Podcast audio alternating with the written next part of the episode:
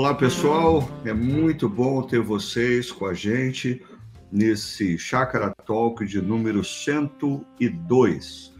E hoje nós vamos estar conversando sobre a especialidade de Deus, como Deus, é, ao longo das nossas histórias, ele transforma é, situações, encontros aparentemente ordinários em uma história extraordinária.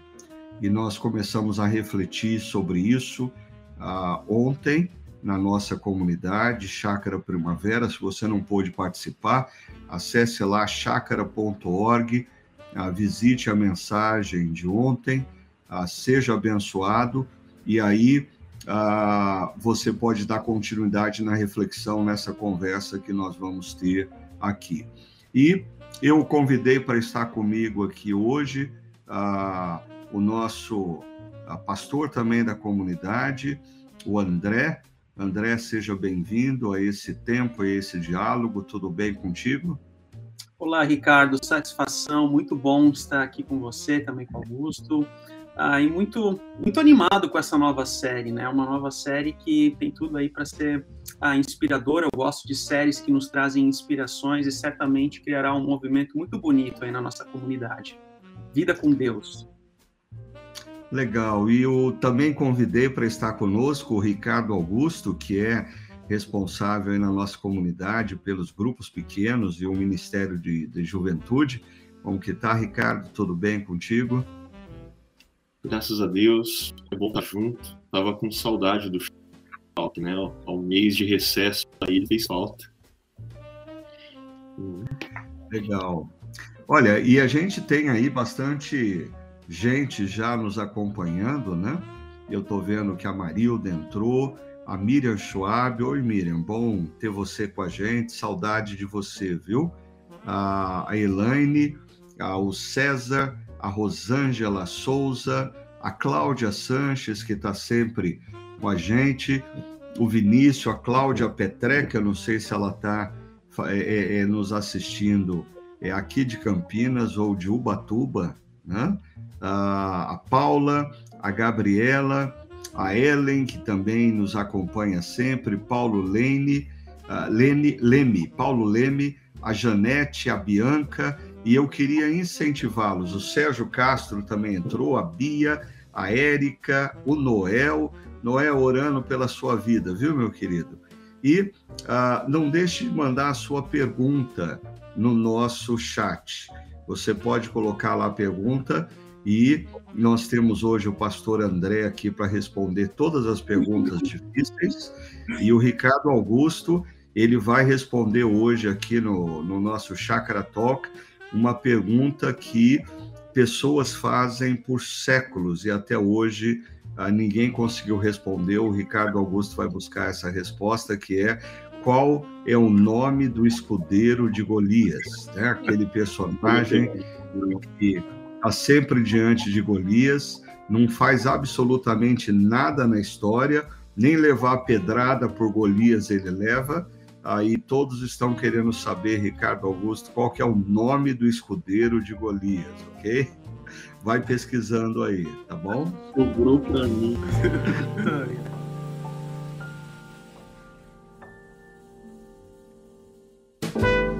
Mas vamos começar a nossa conversa. É, na nossa reflexão sobre a vida de Davi, e falando do início da vida de Davi, nós falávamos ontem como é, inúmeras situações vividas ao longo da nossa história, situações que nos parecem muitas vezes ordinárias, lá na frente, quando as coisas fazem maior sentido, como diz a música a tapeceiro que nós tivemos ontem no, no, nos nossos encontros de adoração, nós olhamos para trás e percebemos que nós estávamos, na verdade, vivendo um momento extraordinário. Deus fez de momentos ordinários momentos extraordinários nas nossas histórias. E eu queria começar perguntando para o André: André, quando você olha para a sua própria vida, uh, existe algum momento que você uh, percebe isso e você poderia compartilhar com a gente esse momento e como que ah, algo ordinário se transformou em algo extraordinário na sua história? Legal, Ricardo. Eu acho que existem alguns diferentes momentos na minha vida em que o ordinário se tornou algo extraordinário, né? Ah, eu já, acho que em um outro espaço eu já compartilhei até com a comunidade onde a minha a minha história de salvação, né, de conversão, que é um evento extraordinário, ela aconteceu num momento ordinário. Como assim? Eu, como um jovem empregado ali nas faixas dos meus 19, 18 anos, eu iniciando na carreira uh, profissional, trabalhando numa empresa, no chão de fábrica, numa linha de produção, uh, apertando, literalmente apertando parafusos, né? E havia um rapaz que trabalhava comigo, que era cristão, né, do outro lado da linha, e nós tínhamos conversas espirituais. Então, que é algo mais ordinário do que você apertar parafusos durante nove horas por dia. Então, assim, era um momento uh, ordinário do meu dia a dia, e ali naquela situação ele compartilhava da espiritualidade dele, aquilo foi me chamando a atenção. Nós tínhamos alguns debates, mas Deus foi quebrantando o meu coração até o dia que ele me convidou: vamos lá fazer uma janta na nossa casa com a, com a minha esposa. E então, naquele contexto, né, que nós oramos e houve uma, uma compreensão ah, de entrega, da salvação em Jesus e assim por diante. Ou seja, um evento ah, extraordinário, que é a salvação, quando Deus nos encontra com a sua graça, com o seu amor, revelando o nosso pecado, aconteceu a partir de momentos, pequenos momentos ordinários numa linha de produção. E eu não podia fugir, né? Porque ele trabalhava na minha frente, então eu não podia correr, não podia fugir. E ali que foi Deus trabalhando naquele meu coração duro, né, petrificado, amolecendo, quebrantando a minha vida, para que eu pudesse então receber a palavra de Deus, essa graça imerecida. E depois, né, passado esse tempo, assim, houveram outros momentos, né, muito interessantes. Eu já no seminário eu fiz um estágio bem breve numa comunidade terapêutica, né? Ah, e é, esse é um ambiente assim que eu sempre tive um amor muito grande assim para o serviço, de conversar com aqueles internos, né? E em determinada situação desses internos, né, que passou assim por dificuldades imensas na vida, mas assim que você não vê como uma voz de sabedoria, assim, são preconceitos que a gente tem, né? Mas foi uma pessoa que numa conversa assim de café veio para mim e me falou algumas palavras que que naquele momento eu entendi, eu entendi como voz de Deus, sabe? Algumas palavras de encorajamento, assim. Então, para mim, aquele momento ordinário, num espaço ordinário, que era uma comunidade terapêutica com pessoas sof sofrendo, com pessoas com dificuldades. Deus utilizou aquele momento para falar na minha vida de forma extraordinária, né? Que são coisas pessoais, obviamente, né? Mas assim que para mim fazem muito sentido e quando eu olho para trás eu vejo como Deus é bom em criar momentos extraordinários a partir de situações ordinárias. E, e às vezes, na, quando a gente está vivendo um momento, é, ele não tem sabor ah, gostoso, né? É, eu no sábado conversava com dois amigos da nossa comunidade e nós estávamos falando sobre futebol, sobre é, jogar futebol. E eu disse para eles que eu joguei muito futebol, mas num determinado momento eu decidi ah, parar. Ah, mas na minha adolescência eu jogava muito futebol e, ah, inclusive, ah, participava da, das categorias de base é, do Palmeiras, não podia ser outro clube. Ah, e chegou um determinado momento que é, eu, eu queria seguir carreira, queria seguir carreira no futebol e tinha a oportunidade de fazer isso, mas aí os meus pais é, disseram absolutamente não.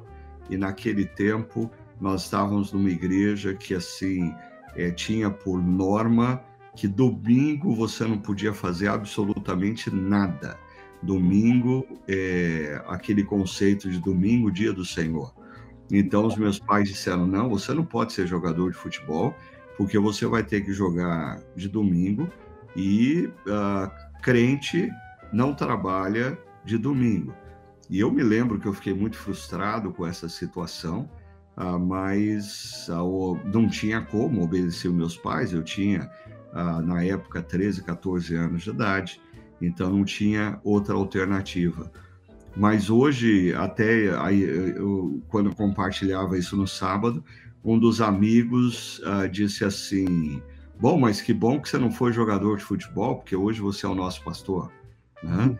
E eu fiquei pensando: Puxa vida, é verdade. Assim, aquele, naquele momento, os meus pais me disseram não, e aquilo me chateou tremendamente, me frustrou mas aquilo me colocou numa outra trilha, numa, num outro rumo de vida. E hoje, é, tudo o, o que eu construí como pastor, como líder de uma comunidade cristã, tem a ver com o fato de que eu não tomei uma outra carreira na adolescência. Então, aquele momento parecia um momento ordinário e não muito saboroso, mas que ao longo da minha história se mostra como um momento extraordinário. Deus estava ali, eu não percebia, eu não sabia, mas Deus estava ali. E você, Augusto, você se lembra, olhando para o seu passado, você tem um momento que você hoje olha e fala: puxa vida, parecia ordinário, mas Deus estava ali, Deus estava agindo, Deus estava se movendo? Tem vários, né? vários momentos. E eu acho que parte desses momentos, assim, pelo menos das que eu me recordo com muito carinho, né, envolve estar junto na mesa ou, ou com um mentor, né? E numa dessas eu lembro de uma conversa com um amigo.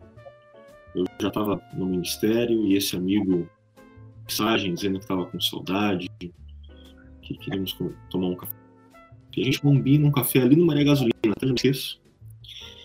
E faz algumas coisas que ele está passando na vida dele, e conversa vai, conversa vem.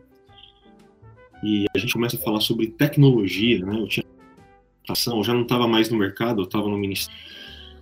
E prestes a casar. E aí eu falando sobre processos com ele, ele ah, assim, tem um cliente que eu peço serviço que está com um problema muito parecido com isso, assim, com o que você está dizendo. Não, conta um pouco mais, né? Relatou o problema, falei, ah, mas existe solução para isso. Aí ele, se existe solução, vamos essa solução, né?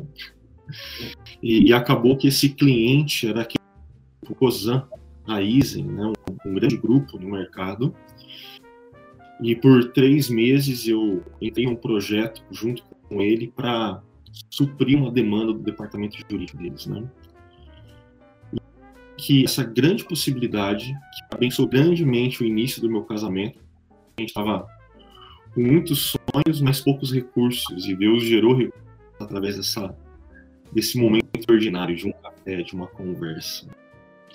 E eu lembro disso com muito carinho. E uma outra envolvendo mentores envolve você Ricardo.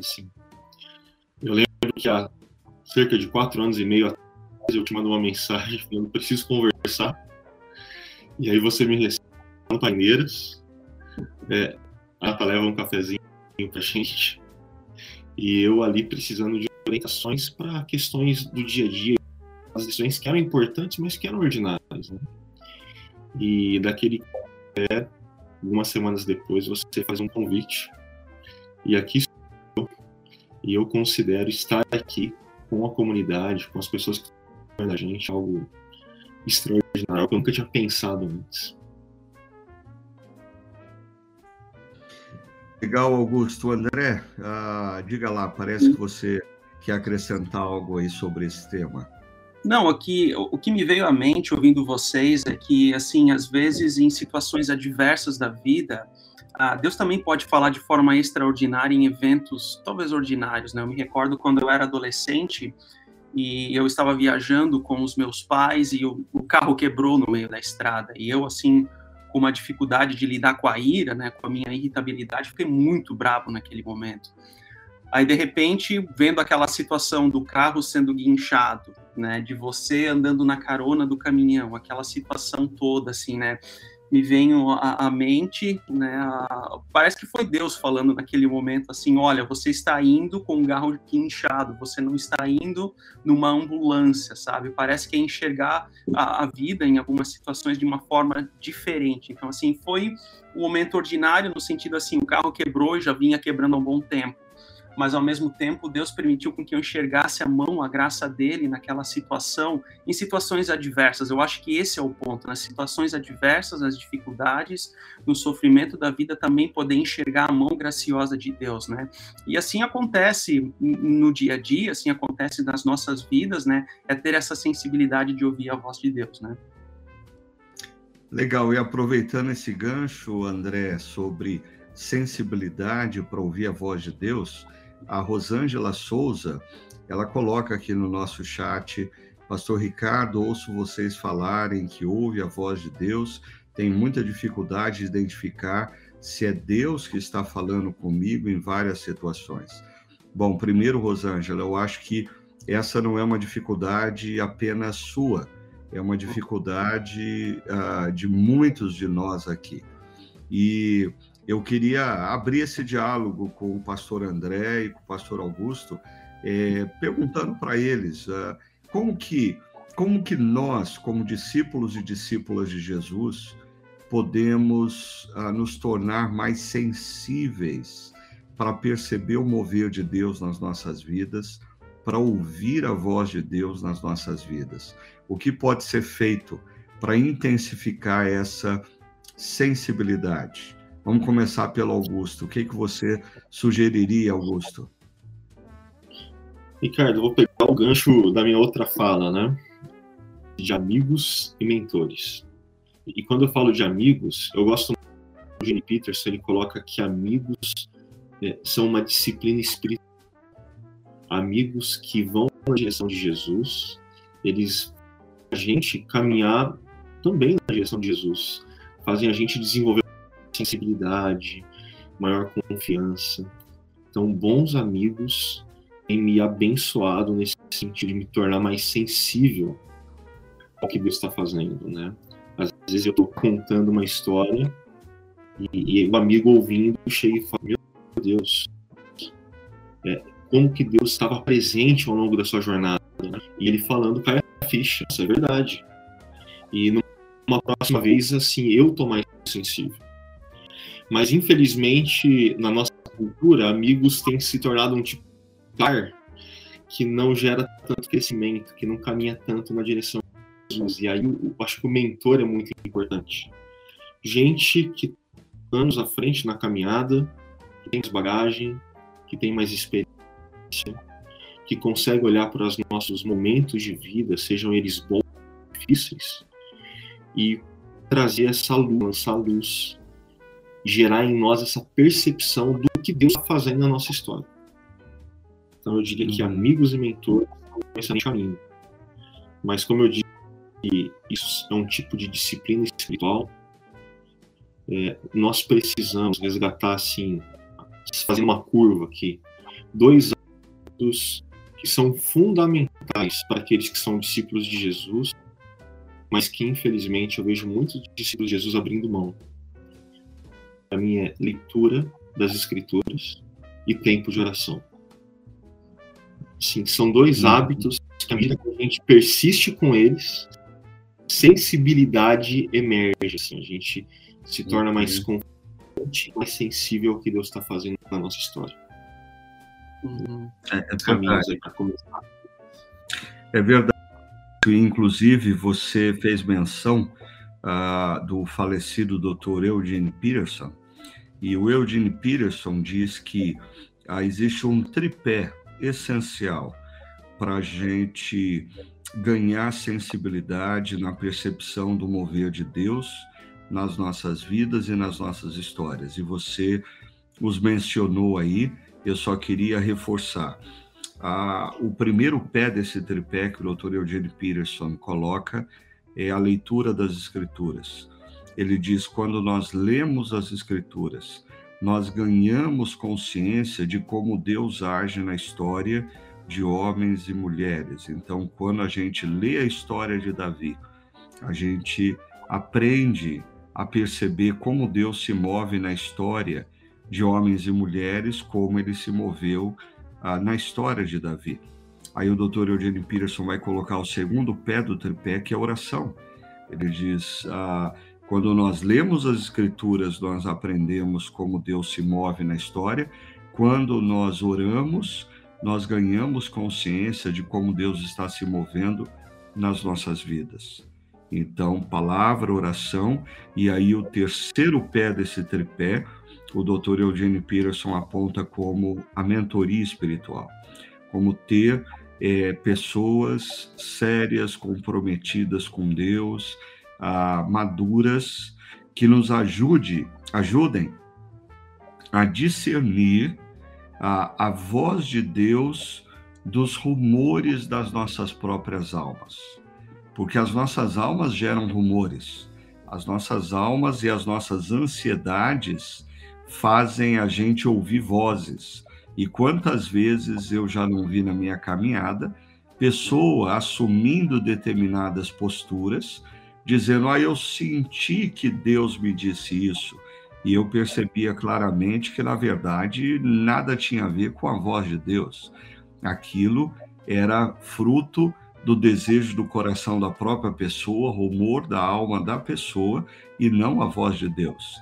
Então, mentores, pessoas mais maduras, podem nos ajudar a nós discernirmos entre a voz de Deus e os rumores da nossa própria alma. É palavra, leitura das escrituras, oração e mentoria. André, e na sua caminhada com Deus, o que você diria que ajuda e intensifica essa percepção e sensibilidade do mover de Deus e da voz de Deus? Legal, Ricardo. Acho que a minha resposta também vai seguindo né, nessa trilha de raciocínio que vocês uh, dois tiveram. O, o, o, ponto que eu gostaria de, de, adicionar a isso é que nós temos uma tendência né, e um risco de querer que a voz de Deus seja a famosa profetagem. Né? A profetagem significa assim, o céu se abrindo, ah, né, uma luz vindo até nós dizendo ande por aqui ou ande por lá, né, ou confundir a espiritualidade com jogar pedrinhas na mesa e diz ande por esse caminho. Não, a espiritualidade cristã não é dessa forma, né? A espiritualidade cristã, ouvir a, a voz de Deus, a sensibilidade para com os caminhos e direcionamentos de Deus acontece por meio desse desse, desse direcionamento de uh, estudo da palavra, de oração, de convívio com outras pessoas. Né? Deus se revela até nós por meio da sua palavra, mas a partir disso, ele também usa de pessoas para nos ajudar a discernir o que é voz de Deus, o que é eco do coração. Ele também nos ajuda a, a, com uma mensagem num contexto de um encontro, com uma música, como aconteceu ontem. Né? Ontem eu vejo que Deus falou de uma forma muito especial a partir daquela música, né? do, do tapeceiro, né? É, porque, assim, é, é, enxergar que as situações da vida onde que a gente enxerga o tapete pelo lado avesso uh, é, o, é, a situação que acontece com muitos de nós, né? A gente está distante diante do sofrimento, da dor, das adversidades, a gente não consegue entender o porquê, mas a gente confia que Deus está conosco, né? E um ponto muito importante também para a gente uh, ter em mente quando trata desse assunto de do, da sensibilidade de ouvir a voz de Deus é que Deus também fala a partir do seu silêncio. Esse é um ponto que eu também já, já bordei em algum momento aqui, né? Então, o silêncio de Deus também é uma forma de ele falar conosco, mesmo que isso a gente não consiga compreender. Então, o livro de Jó trata sobre o silêncio de Deus. Né, é buscar a confiança, a certeza da presença de Deus, mesmo no meio do silêncio dele. Então, vendo a mensagem da Rosângela aqui dizendo, eu não consigo, né, uh, perdi a mensagem aqui, eu não consigo perceber quando é que Deus fala, mas assim, há situações em que Deus ele está no seu silêncio, mas ele está conosco há situações em que Deus se revela a partir da sua mensagem, ele se revela a partir da sua palavra, pelo menos comigo, assim, eu, eu sou um cara mais didático, eu gosto de um plano de leitura da palavra, eu gosto de ler um livro de início, meio e fim, e a partir dessas situações eu vejo Deus falando a partir de situações, ó, de, de um parágrafo que você não espera e você lembra de um pedido de oração que você fez. Então, assim, esses ganchos que vão acontecendo, que é a forma como Deus vai falando na simplicidade da vida, naquela música, naquela mensagem, naquela colocação da liturgia, naquela leitura uh, da palavra. É assim que é assim que acontece a composição da voz de Deus falando nas nossas vidas e não numa profetagem, né? Ó, vai para cá, vai para lá. Eu acho que pelo menos essa é a minha experiência, né? Uhum. É, e deixa eu dar uma, um, uma, um exemplo como a leitura das escrituras, na medida que a gente compreende como Deus age na história de homens e mulheres, a oração e as circunstâncias da vida elucidam às vezes essa questão de Deus falando com a gente, né? Eu me lembro que no segundo semestre de 2019 eu fiz uma série é, na igreja quando jogar a toalha parece uma boa opção e eu falava sobre a vida de Elias como Elias, depois de uma grande batalha, ele se encontrava exausto e, e ele foge. Ele foge e vai para uma caverna. E ali Elias vive um momento assim de depressão. Todas as características de Elias no texto apontam para um processo depressivo. E depois que ele pega no sono, ele acorda com um cheiro de pão pão assado, pão quentinho. E quando ele acorda, Deus havia preparado é, pão assado para ele e tinha água fresca para ele, né? E era para ele, assim, eu, eu achei interessante essa imagem de Elias acordar numa caverna sentindo o cheiro de pão assado e água e, e, ter também água fresca ali. E aí naquela semana eu tinha que fazer uma viagem. E, e eu ia tinha que ir até o aeroporto de Viracopos para pegar o avião. E um amigo irmão querido da igreja ele ah, me ligou e disse ah, pastor eu, eu quero eu quero gastar um tempinho com, com você. Como que eu posso fazer? E eu falei olha eu tenho que pegar o avião. Se você quiser me dar uma carona a gente vai conversando. E ele veio até em casa com muito carinho, me pegou, ah, e quando nós chegamos no aeroporto, é, ele tinha um, um, um, um saco com é, um hambúrguer é, prontinho, e ele me deu aquele hambúrguer dizendo assim, pastor, esse aqui é para o seu lanche antes de pegar o avião, né? E, e o cheiro estava muito intenso daquele hambúrguer. E naquele momento eu percebi Deus falando comigo, como ele falou com Elias dentro daquela caverna. A Deus mandou aquele amigo ah, para me encorajar, ah, para demonstrar carinho, me dando uma carona. Ah, e Deus não mandou pão assado, mas mandou um hambúrguer muito gostoso. Né? Então, é, é, mas se eu não lesse as Escrituras, se eu não estivesse orando a Deus pela minha vida e pedindo para Deus renovar as minhas forças, talvez eu viveria essa mesma situação, mas não perceberia Deus é, é, falando comigo, Deus se movendo na minha, minha história. Então, assim, as escrituras e a oração nos dão a sensibilidade para eventos acontecerem e a gente perceber é Deus é Deus quem está se movendo. É Deus quem está falando. Uhum. Augusto, eu sei que você está querendo colocar uh, mais um, um, pitaco aí. Fica à vontade, Augusto, por favor. Não é. Nessa, na leitura das Escrituras, esse anseio que o André mencionou, que às vezes as pessoas um grande evento de um tipo de profeta emergindo e apontando e dizendo o que tem que fazer. É, eu fiquei foi o André que fez esse comentário, porque quem veio da tradição pentecostal fui eu, e o luterano que fez o comentário, né? Mas o fato é que essa expectativa existe, né? Assim, acho que a pergunta da Rosângela vai nessa direção. Nós queremos que Deus nos dê direções claras, que Deus fale. Mas de Gênesis a Apocalipse, ao longo da bíblica, Deus já está falando. Deus já falou. E é engraçado quando a gente às vezes vai ter uma conversa no gabinete alguém que está passando por uma situação e a pessoa ela conta aquela situação nebulosa, assim, assim, turva, você já fica ouvindo assim com o pé atrás, porque tem coisa estranha na história. A pessoa chega para mim, para você, para mim, geralmente como pastor, ah, o que eu tenho que fazer? Qual que é a direção que Deus está dando? E assim, ela espera que a gente dê um jeitinho de falar algo que ela quer ouvir. Uhum. Mas assim, Deus já disse. Deus já disse para ela não negociar valores. Deus já disse para ela agir com ética.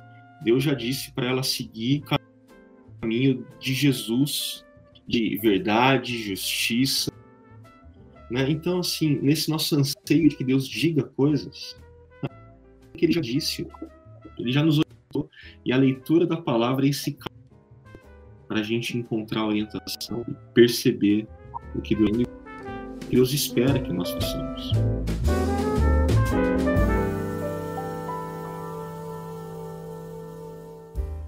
Sim, Augusto, eu acho que é, parte do que você está comentando com a gente é, vem ao encontro do comentário do Sérgio Castro no nosso chat. Ele diz: é verdade, amigos, mentores nos confrontam com amor.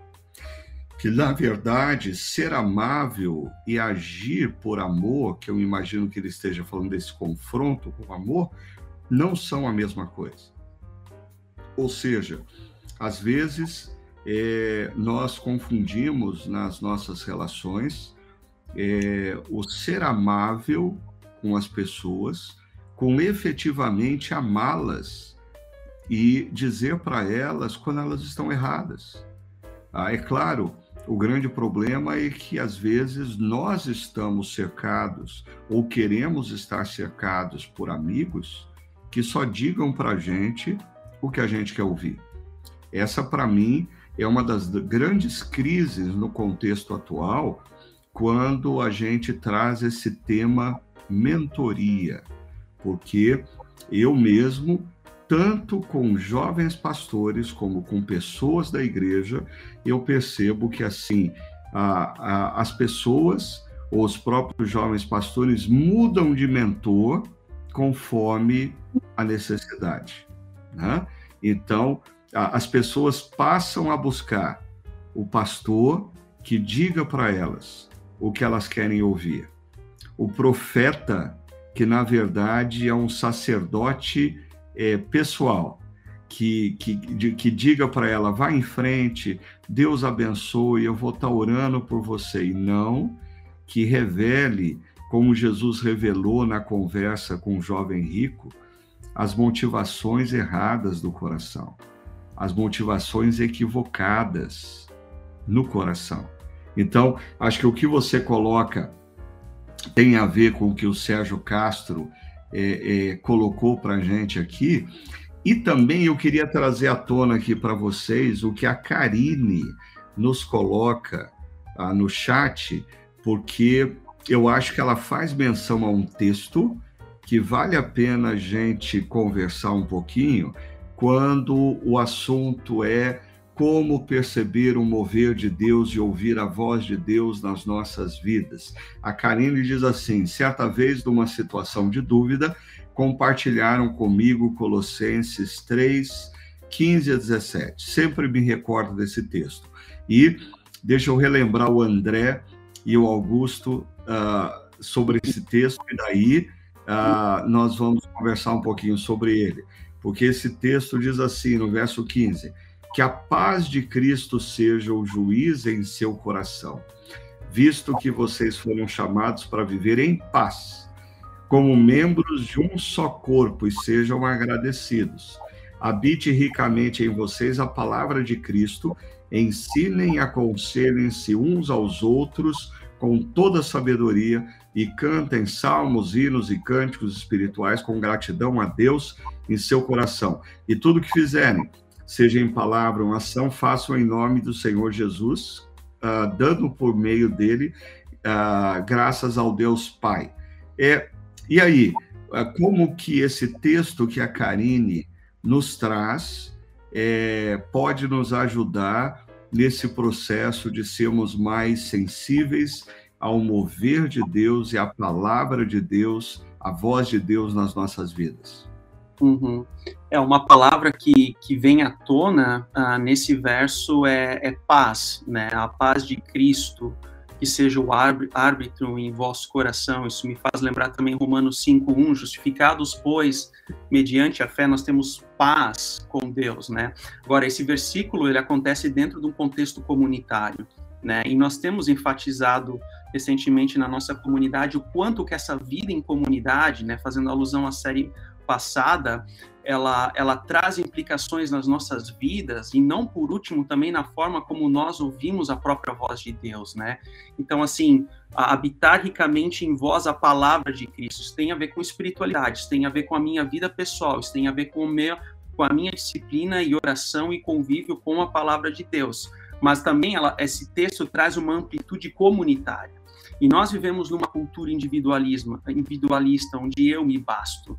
Né? Isso, isso, é um, isso é um ponto né, que a gente tem uh, lidado, de certa forma, assim, no cuidado pastoral das pessoas, no contato com as pessoas, assim, que elas elas, elas querem exercer uma espiritualidade individualizada, a, a parte do convívio comunitário, distante do convívio de outras pessoas. Agora, esse versículo, que foi muito bem mencionado pela Karine, fala totalmente o oposto, né? A paz de Cristo, o convívio, cânticos de louvores acontece dentro do convívio comunitário. Isso se, se estende para o dia da semana, se estende no pequeno grupo, se estende numa conversa que você tem com alguma pessoa. Assim, a vida em comunidade, ela vai na contramão, na contracultura da nossa da nossa cultura individualista. Então, ela é nesse ponto específico que me chama a atenção é a paz de Cristo, porque nós somos justificados, nós somos salvos por Ele, por meio daquilo que Ele fez por nós na cruz, e como resposta disso, agora nós temos esse alívio da consciência, nós temos essa paz, nós temos esse direcionamento que é exercido a partir do, da intimidade com a palavra, da oração, do convívio da comunidade, e Deus fala das diversas formas, dando direcionamento para nós, né? Vocês mencionaram sobre mentoria antes nossa, quantos, quantos puxões de orelha eu já ouvi em mentoria, né, ao longo da minha vida, assim, com pessoas que foram importantes dentro dessa minha caminhada, mas foram puxões de orelha com amor, houveram direcionamentos com amor, mas isso somente acontece dentro desse convívio comunitário, que é o contexto específico dessa carta aos Colossenses, né, é uma carta a uma igreja, a uma comunidade.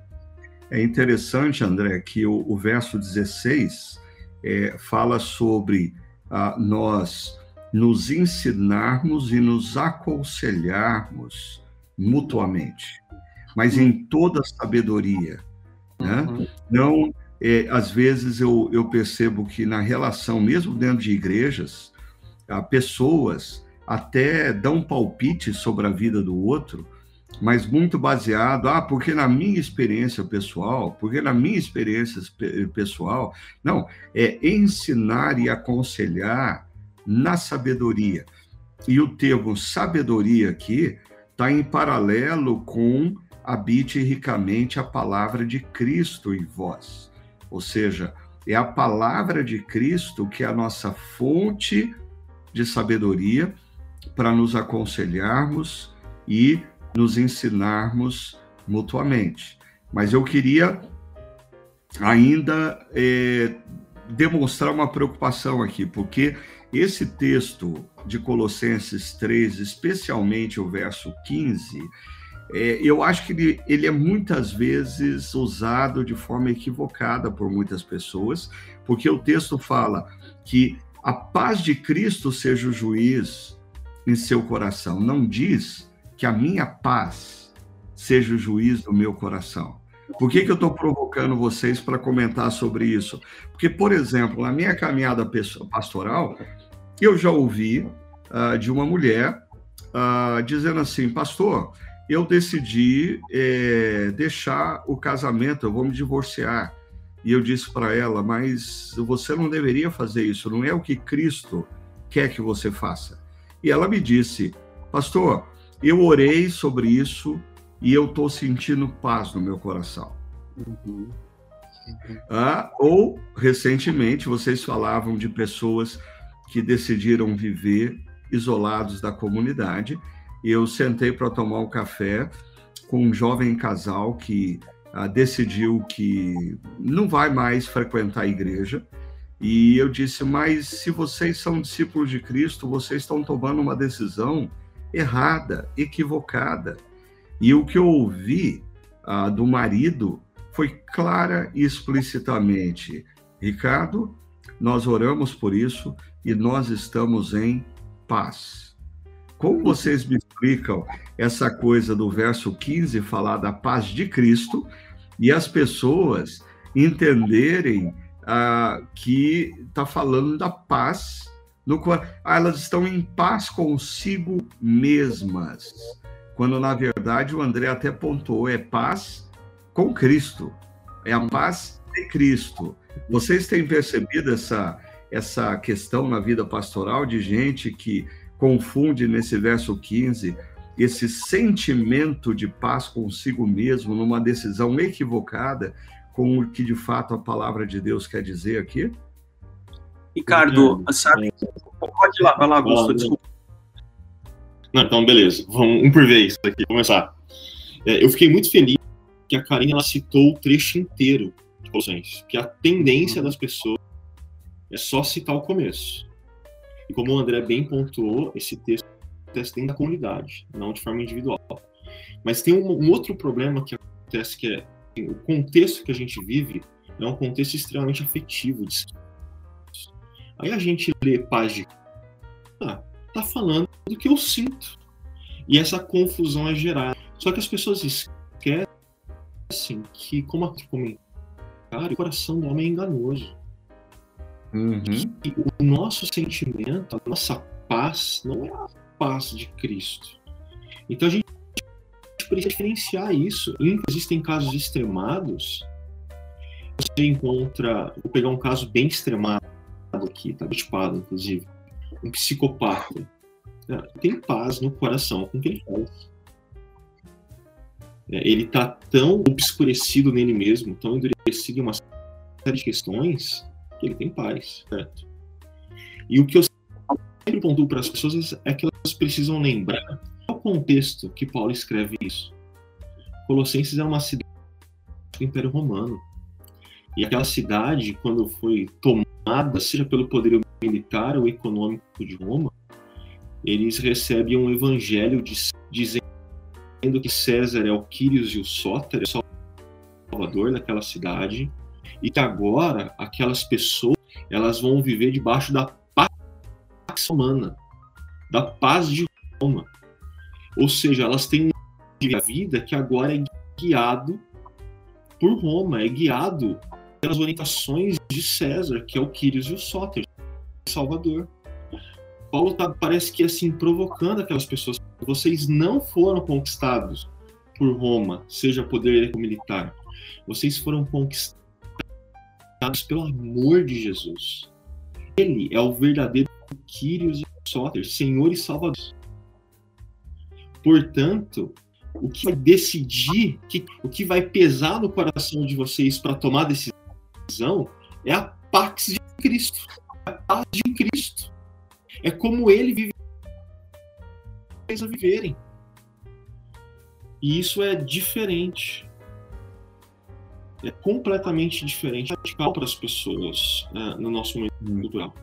As pessoas perceberem que a gente não está falando de um sentimento. Não faz sentido uhum. alguém dizer, orei sim, algo caro a orientação que Deus dá na sua palavra.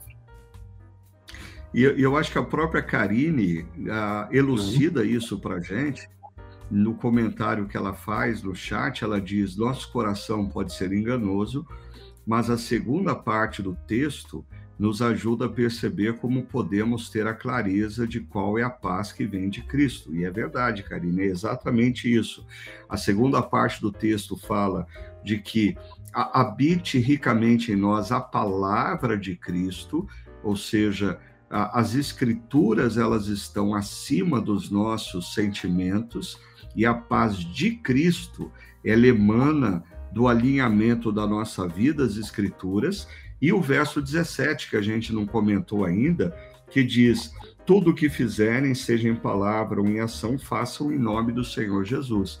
Em outras palavras, é assim: a minha decisão, as minhas opções, o meu comportamento, eles devem estar alinhados a, a Jesus. Se Jesus faria, é isso que eu deveria fazer. Né? É, ó, o que Jesus faria no meu lugar. Ah, é isso que é a paz de Cristo. É eu fazer, numa determinada situação, ah, o que Jesus faria. Uhum. Né? Agora, é muito bom, viu, Karine? Obrigado pela, pela sua contribuição. E a Rosângela está fazendo as perguntas que todo mundo sempre quis fazer, mas não teve oportunidade, eu tinha vergonha. Obrigado, viu, Rosângela? Ela colocou mais uma aqui ó, também. Ela diz, pastor, na mensagem você fala também que Deus nos usa assim como usou Davi. Davi era frágil, imperfeito, ah, e Deus os usa. E ela diz: Eu não me sinto digna de ser usada por Deus. Rosângela, mais uma vez, eu acho que não é só você. Inúmeras pessoas vivem situações na vida, ah, e eu até diria que o próprio inimigo da nossa alma, o diabo, ah, ele passa a tentar constantemente nos convencer de que diante do que a gente fez, diante dos erros que a gente cometeu, diante das opções erradas feitas no passado, Deus não tem absolutamente mais nada para fazer em nós ou principalmente através de nós. Nós não somos dignos de sermos usados é, por Deus. Essa é uma grande, é uma grande mentira. Ah, André Augusto, algum comentário sobre essa questão de se sentir indigno de ser usado por Deus e como lidar com isso? Uhum. Muito bom, muito bom, Rosângela. Eu acho que assim a sua inquietação, na realidade, é o ponto de partida que nós também devemos ter. É no momento em que nós nos sentimos indignos, é no momento em que nós sentimos pecadores, é no momento que nós percebemos o quão carente da graça de Deus nós somos. É ali que Deus age. Deus não age no orgulhoso, Deus não age no arrogante, uh, mas ele utiliza de nós, né, do, do, pecador, aquele que reconhece o seu pecado, a sua carência da graça de Deus para trabalhar em nós. Isso é um processo diário. Isso é um processo que sempre vai acontecer, né? Agora, nós não podemos confundir esse princípio bíblico, né, de que Deus age através de nós pecadores com se sentir bem. Né? Há pessoas que elas, elas e entra um pouco aqui até no comentário anterior, né? As pessoas, há pessoas que querem se sentir bem primeiramente para daí agir, para daí se sentir usadas. Não.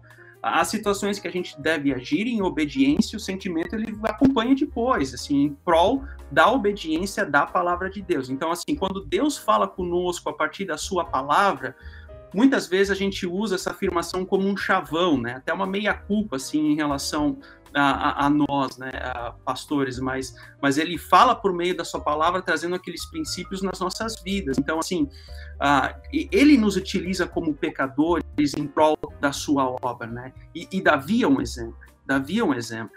Uh, Davi, eu, eu, eu, também cresci, essa foi a inquietação que o Ricardo também apresentou na mensagem, né? Eu, eu cresci vendo Davi como alguém que eu precisaria me espelhar, mas espera aí, esse cara foi um pai horroroso, sabe? E Deus trabalhou ali no meio daquele de Davi em prol do seu reino. Inclusive o Salmo 31, Salmo 31, 15 é um salmo assim que eu estou levando, é, é o meu salmo, digamos assim, de estimação para o meu ano, assim, né? Os meus dias estão nas tuas mãos. Salmo 31, 15, versículo A. Então, assim, a parte A, né? Então, assim, esse é um salmo escrito por Davi né? Salvo engano, mas é por escrito por Davi e assim que, que para mim Deus está utilizando para trazer a, a, a, paz, quietude no meu coração, na certeza de que uh, Ele se faz presente na minha vida. Mas utilizou alguém indigno como Davi, que é carente da graça de Deus, mas que Deus utiliza assim pessoas como Ele, pessoas como nós, em prol do Seu reino. Então assim descansa nele. Salmo 37, espera no Senhor e descansa nele, né? Então é essa é a confiança que a gente precisa ter. E, e, mesmo naquela situação que nós tratamos ontem, daquela famosa batalha é, entre Davi e o guerreiro filisteu, né? Se por um lado, como eu enfatizei, existe um, um insight uh, em Davi que não existia nos guerreiros de Israel, é uh, esse guerreiro filisteu, ele ofendeu, não Israel, ele ofendeu a Deus. E, e ele vai para o campo de batalha tomado ah, por essa indignação. Esse cara ofendeu a Deus.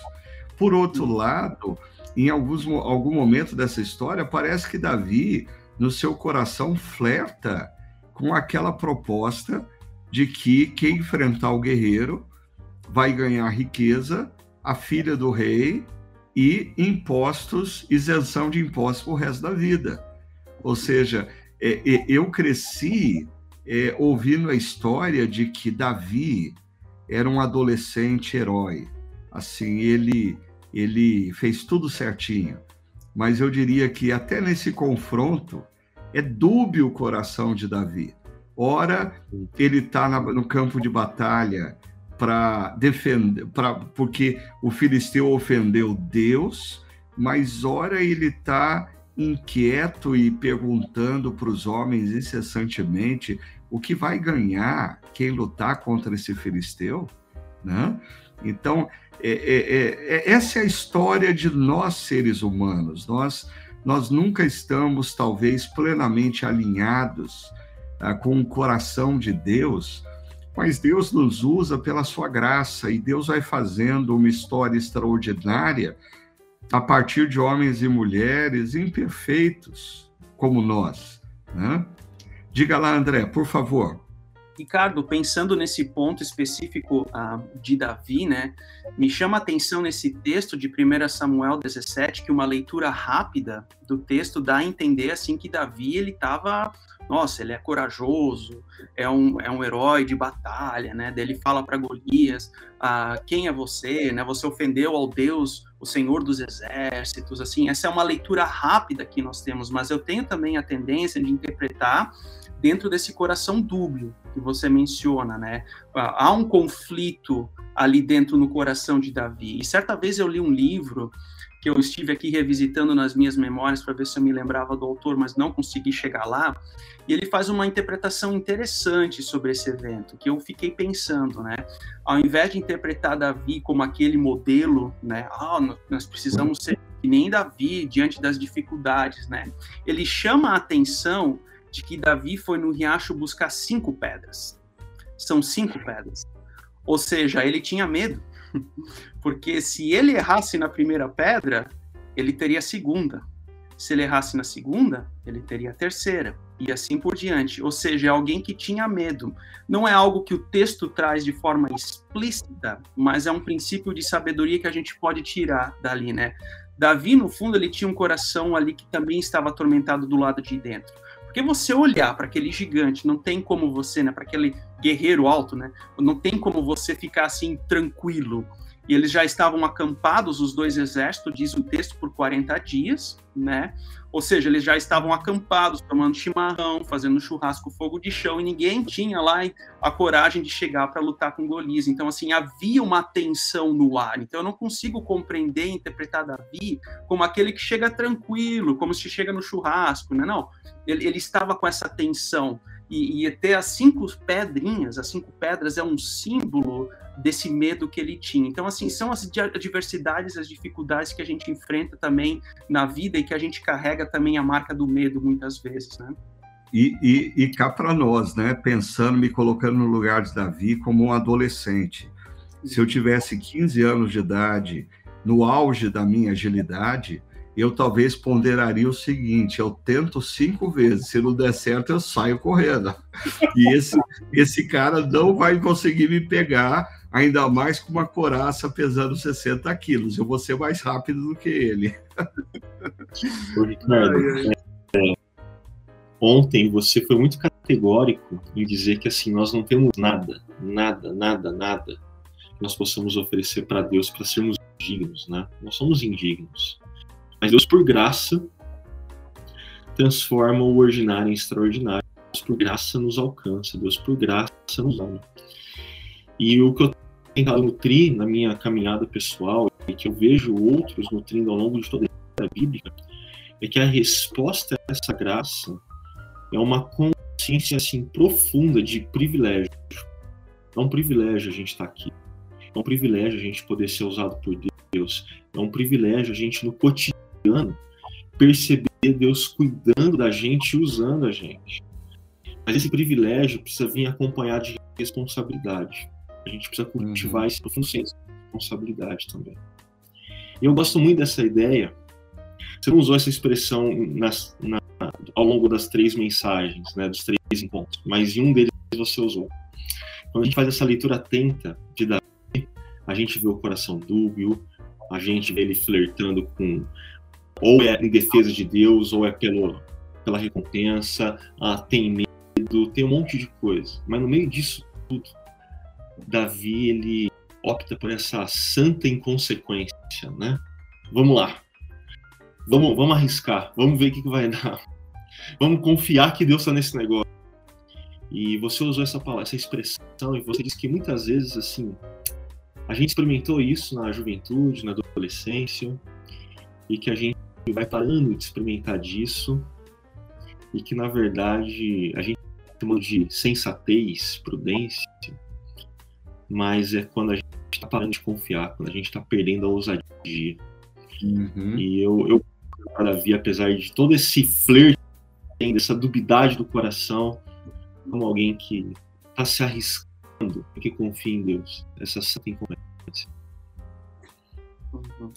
É, e, e, e quando a gente lê as histórias nas escrituras, Augusto, é, parece assim que Deus, Deus tem ah, um determinado prazer na vida de homens e mulheres que ousam obedecê-lo né? em situações assim. Essa, essa coisa a, da Bíblia dizer que sem fé é impossível agradar a Deus. Né? Ah, Para mim, assim, às vezes a gente trabalha com o conceito fé numa dimensão muito abstrata, filosófica. E fé ah, é confiança, é confiar. Né? E, e, e, ali eu acho que no episódio entre Davi e Golias, existe essa mistura de motivação equivocada com confiança de um adolescente, essa confiança santa e inconsequente. Ele vai para um campo de batalha e vai que dá, né? Ah, mas ele confiava. Ah, ah, ah, no Deus de Israel, ah, apesar do seu coração dúbio. Então, eu, eu gostei aqui, o, o Bruno, ele citou para a gente no chat 1 Coríntios, capítulo 1, e eu queria caminhar para o nosso final aqui, mencionando esse texto que eu achei muito interessante ser lembrado. Ah, o Bruno menciona, ele escolheu as coisas insignificantes do mundo as desprezadas e as que nada são, para reduzir a nada as que são, para que ninguém se vanglorie diante dele, né? E o texto termina dizendo: para que, como está em Cristo, quem se gloriar, glorie-se no Senhor. Então, como nós mencionamos várias vezes ontem, tá? eu acho que ao longo da vida, Deus está trabalhando nas nossas histórias como um tapeceiro trabalha na sua obra. Aí, quando nós enxergarmos o trabalho final de tapeçaria feito por Deus nas nossas vidas, é, toda glória, toda honra vai ser dada a Deus. E a gente vai perceber que assim foi Ele que, pela sua imensa graça e o seu imenso poder, nos conduziu ao longo da história e nos trouxe até a presença dele na eternidade. Pastor André, Pastor Augusto, mais alguma palavra que vocês queiram deixar para o pessoal nesse momento de encerramento aqui do nosso podcast 102? Fiquem à vontade. Legal, Ricardo. Eu acho. Temos um delay, Augusto, mas manda bala, manda bala. Não, vai lá você, meu amigo, você já começou. À vontade tranquilo. Eu acho que Olha, o ponto... só, uma coisa, só uma, deixa eu interromper, que primeiro esse negócio de manda bala pega mal. E no contexto da, da, da mensagem de ontem, pelo menos fala, manda pedra. Tá? Manda pedra está mais contextualizada. Vai lá, André. Manda é pedra. É coisa, é coisa de sulista. Manda pedra. Eu quero saber do Augusto se ele pesquisou o nome do escudeiro do Golias. Eu não sei se ele já chegou nessa informação, mas enfim, né? Eu acho assim que o que fica, o que fica assim da mensagem de ontem, né? Eu anotei os tópicos aqui, né, Ricardo, de que Deus ele, ele nos convida a enxergar os propósitos dele ah, nos lugares ordinários, nas tarefas ordinárias e com os recursos ordinários. Então, acho que esse é o ensinamento, a reflexão que a gente precisa ter ao longo da semana. Essa é a reflexão central que precisa acontecer dentro dos nossos grupos pequenos, a enxergar Deus a partir de quem nós somos nele, na graça que ele nos deu a partir do sangue derramado no, na cruz, a partir de quem nós somos, que nós não somos dignos, como a Rosângela mencionou, mas nós somos dignificados nele a partir de Cristo. A partir disso, a nossa reflexão acontece a partir desse tripé, né, dos lugares, nas tarefas e nos recursos ordinários. Então, que, que essa reflexão reverbere em bons bate-papos aí ao longo dos grupos pequenos na semana, né? Quero dizer que não, eu não achei o nome do escudeiro, tá? O Ricardo, ele contém essa resposta exclusivamente nele. Mas, ao longo da nossa conversa aqui, eu diria que a gente falou muito de cultivar a sensibilidade a Deus. Mas a gente não pode cultivar a sensibilidade simplesmente como um fim de si mesmo. A gente precisa cultivar a sensibilidade a Deus para obedecer a Deus. E para fazer isso na confiança de que é Ele que transforma o ordinário em extraordinário. E quando o extraordinário acontecer, não esquece que não foi você, foi Deus. Eu diria isso aí, Ricardo. Mas o nome do escudeiro vai ficar com você. Ó, oh, uh, é, eu, eu, o nome do escudeiro eu não descobri, mas do irmão de Golias eu já descobri. okay? Então fica para vocês lição de casa para a próxima semana, conhecimento bíblico. Golias tinha irmãos? E quais eram os nomes dos irmãos de Golias? Está lá na Bíblia. Eu já achei, mas eu vou revelar no próximo podcast da semana que vem. Ok? Eu queria desejar uma excelente semana para todos vocês que estiveram com a gente. Muito obrigado pela participação aí no chat. Vocês enriquecem ah, o nosso diálogo e a nossa conversa aqui com boas perguntas. É sempre muito bom ter a participação de vocês. Que Deus ah, ah, esteja abençoando vocês e que cada um de vocês, ao longo dessa semana, perceba que em lugares ordinários, em tarefas ordinárias, com recursos ordinários, Deus está se movendo, Deus está agindo, Deus está falando e Deus está construindo uma história extraordinária em nós e através de nós. Deus abençoe a todos e até o próximo podcast.